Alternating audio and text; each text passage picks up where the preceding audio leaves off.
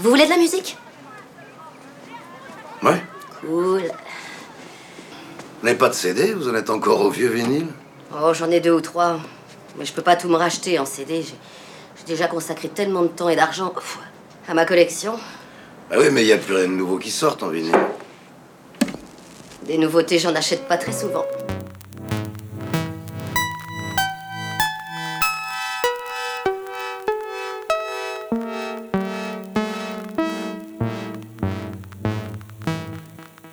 Il était une fois un génie français, compositeur et pianiste, précurseur de la musique minimaliste et répétitive qui faillit tomber dans l'oubli. Vous êtes sur RFM, il était une fois, Eric Satie.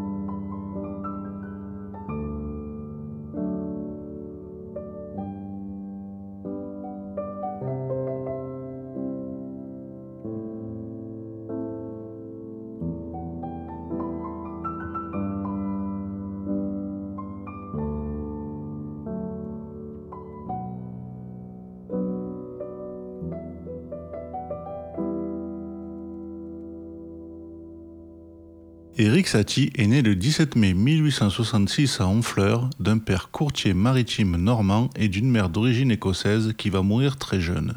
Il va découvrir la musique grâce à sa belle-mère, Eugénie Banetch, professeure de piano qui a épousé son père.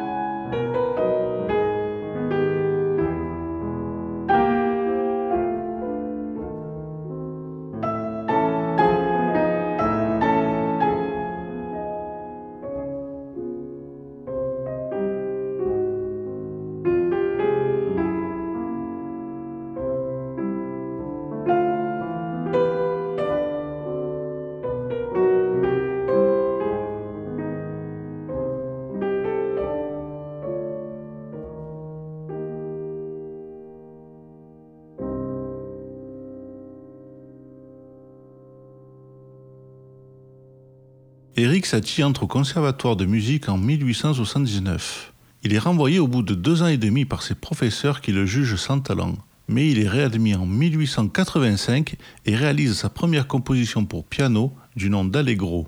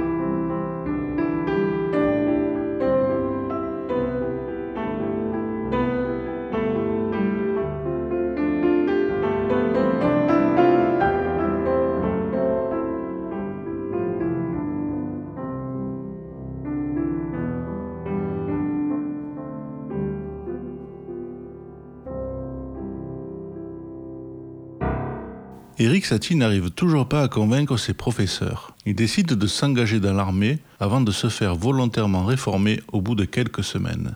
En 1887, il compose ses quatre ogives pour piano après s'être installé à Montmartre. Les partitions ne présentent aucune barre de mesure, une particularité qui le suivra pendant toute sa carrière.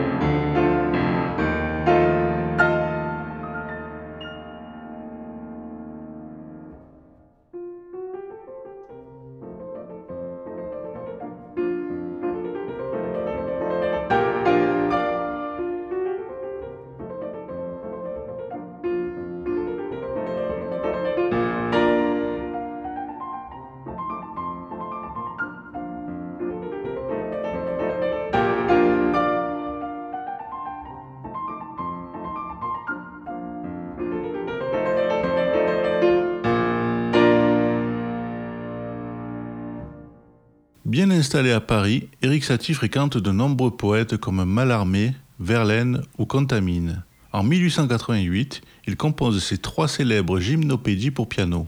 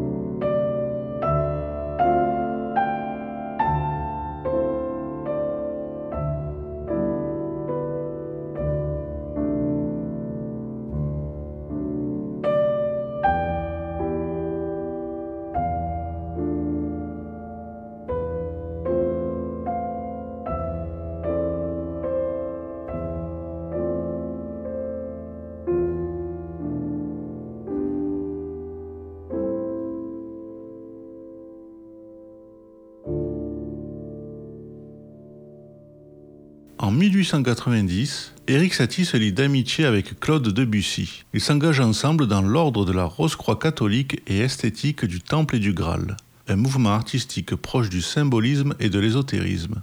Devenu maître de chapelle de cet ordre, il compose plusieurs œuvres dont les sonneries de la Rose-Croix et le Fils des étoiles.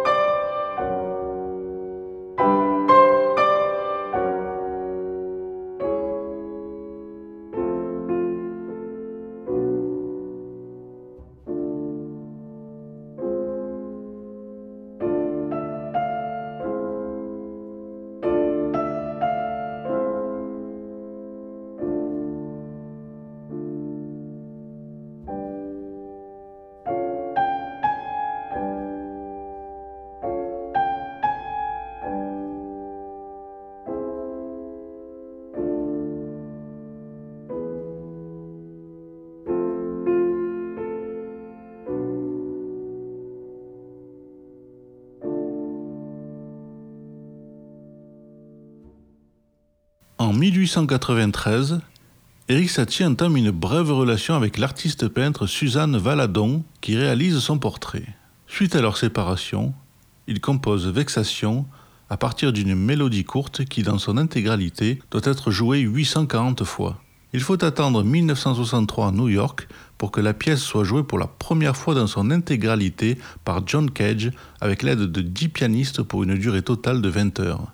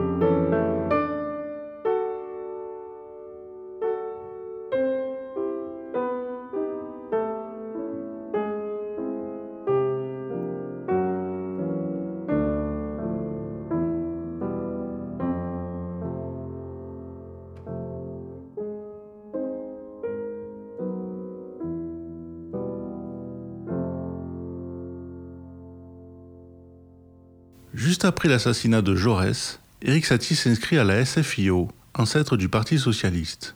À ce moment, il a déjà pris ses distances avec la religion et rencontre Jean Cocteau en 1915 avec qui il va collaborer. Il fréquente de nombreux artistes du microcosme parisien comme Picasso ou Georges Braque.